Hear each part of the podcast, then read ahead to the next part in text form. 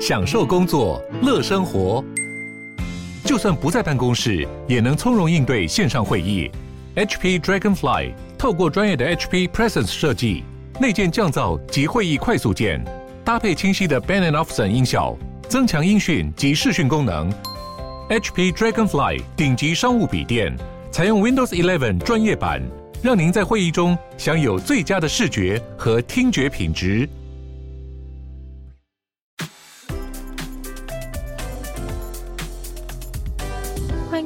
鲨鱼，带你关注那些有流量却没声量的有趣资讯。用十分钟的零碎时间，一起跟上这个永远跟不上的世界。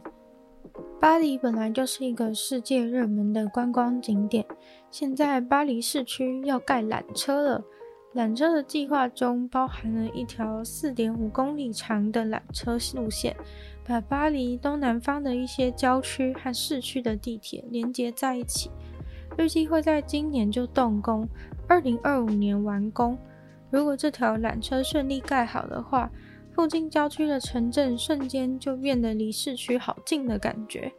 举例来说，一个以后会设站的城镇，原本搭巴士到巴黎要半个多小时，现在如果坐上缆车的话呢，就只要十七分钟。目前负责的建筑师工作室已经把缆车的 3D 图做出来给大家看了。这个缆车的名字叫做 Cable One。建造需要花费的金额大约是一亿四千五百万美金，预估一天能够载一万一千个人，每一个缆车车厢可以搭乘十位乘客。法国的其他城市，像是布雷斯特和格勒诺布尔，早就已经有类似的缆车系统。这个 Cable One 反而是巴黎的第一个缆车系统。Cable One 第一次被提出是早在二零零八年的时候。一开始就是希望可以连接到一个近郊的城市，叫做克雷泰伊，因为那个地方到巴黎是一个斜坡，而且又已经有高速铁路了，所以要再盖其他地面上的交通工具比较困难，于是就觉得在天上的缆车是个不错的替代方案。但其实盖缆车有一个缺点，就是会有点破坏市容。所以他们设计要使用三十三根白色的比较美观的一种塔，让缆车的支柱可以变成整个城市画面的一部分。这个 Cable One 总共会设立五个站点，最靠近巴黎的站点距离巴黎市区的地铁八号线还蛮近的，可以方便旅客从缆车转乘地铁。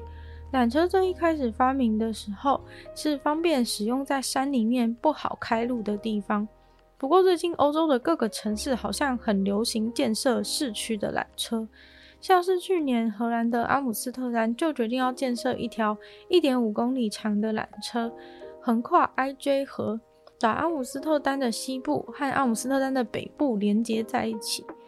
但是在伦敦的一条横跨泰晤士河的缆车，虽然早在二零一二年就启用。但目前看起来却是差点把伦敦市的交通局都拉入了财政危机。缆车到底是不是一个好的城市建设？就期待欧洲人为我们验证吧。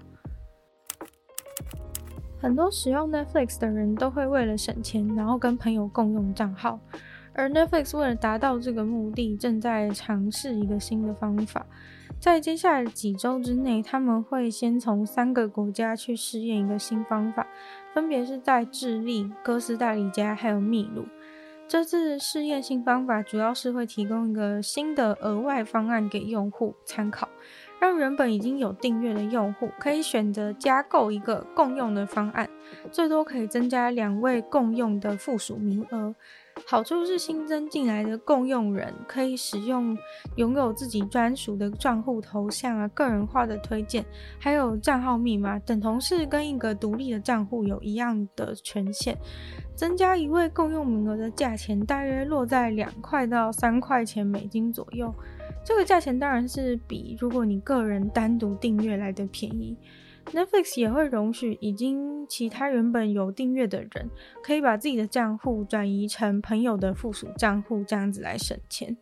而且转移过去的话，你的观看记录、个人推荐都不会受到影响。Netflix 过去一直对于大家共用账户的事情没有强烈的反对，从去年开始，他们却想要针对这些共用的人来收钱，尝试过对那些共用账户的人跳出警告啊、提醒啊，要他们自行购买。然而，现在自己订阅 Netflix 的价格在美国和加拿大都涨价了。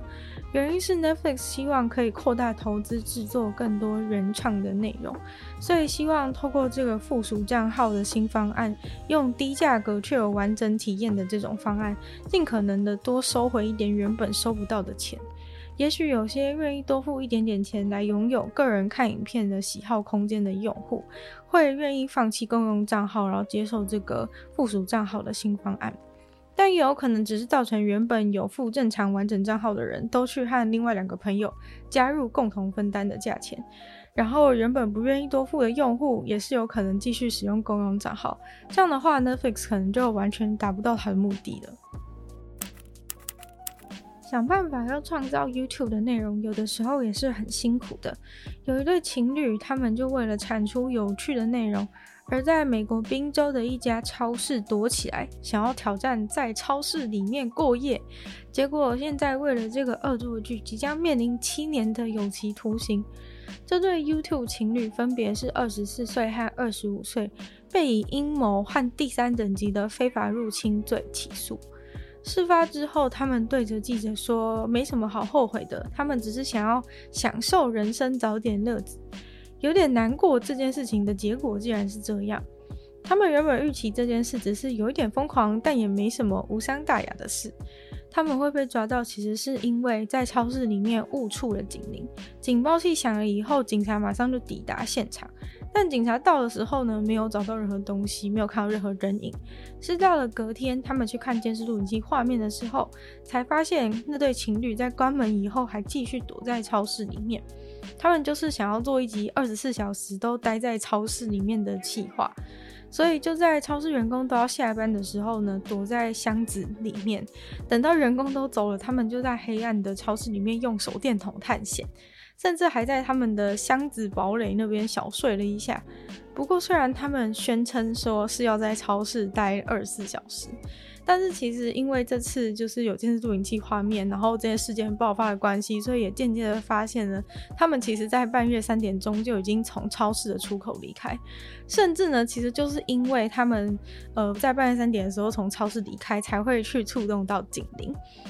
他们根本就是欺骗粉丝，然后没有在那个超市里面待一整晚的时间，没有待到二十四小时，然后等到早上八点的时候呢，他们才又跑回超市录了一段影片的结尾。不过他们倒是没有趁机偷超市的任何东西，只不过他们再也不能进去宾州任何那一间超市的分店，等于说就是被那家超市列为了拒绝往来户。而他们原本大概有一万七千七百个订阅，这件事情爆发之后变成了两万个，好像有点不划算呢。最近随着通货膨胀、乌俄战争、油价上涨，洋芋片的数量也正在减少。有些精打细算的人就在吃多利多滋的时候，发现呢，最近一包多利多滋里面竟然少了整整五片的多利多滋。经过媒体向总公司求证以后，确认了多利多滋真的受到通货膨胀的影响，缩水了五片。最近在美国，通货膨胀率已经上升到了八个百分点，这是美国几十年来最高的通货膨胀率。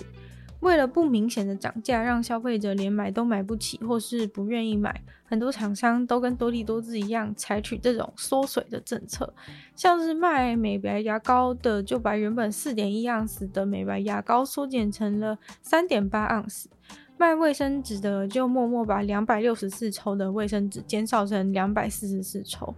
有媒体就分析了多利多滋，光是靠一包减少五片，总共呢就能够快速的省下了五千万的制造多利多滋的成本。其实厂商每次都偷偷的少一点少一点，有的时候消费者真的很不容易马上就感觉出来。只不过洋芋片真的都渐渐的快要变成在买空气了。那今天的鲨鱼就到这边结束了，再次感谢订阅赞助的会员 Z Z Z、虽然秋生、Alex Lee、黑牡丹、毛毛、K U N、Jason，还有超温雀，感谢你们的赞助。然后就希望也其他愿意赞助鲨鱼的朋友也都非常欢迎，在下面的 Patreon 连接可以找到不同会员等级，还有不同的福利给大家参考。那就希望喜欢鲨鱼的话呢，就记得。都把这个节目分享出去，让更多人知道。可以在 Apple Podcast 帮我留星星、写下评论，或者在任何留言区的地方呢，留下你对这集鲨语新闻的想法。然后也可以去收听我的另外两个 Podcast，女友的纯粹不理性批判，还有听说动物。那就希望大家可以订阅我一路频道，追踪我 IG。那希望鲨鱼可以继续在每周二四六跟大家相见。那么下次见喽，拜拜。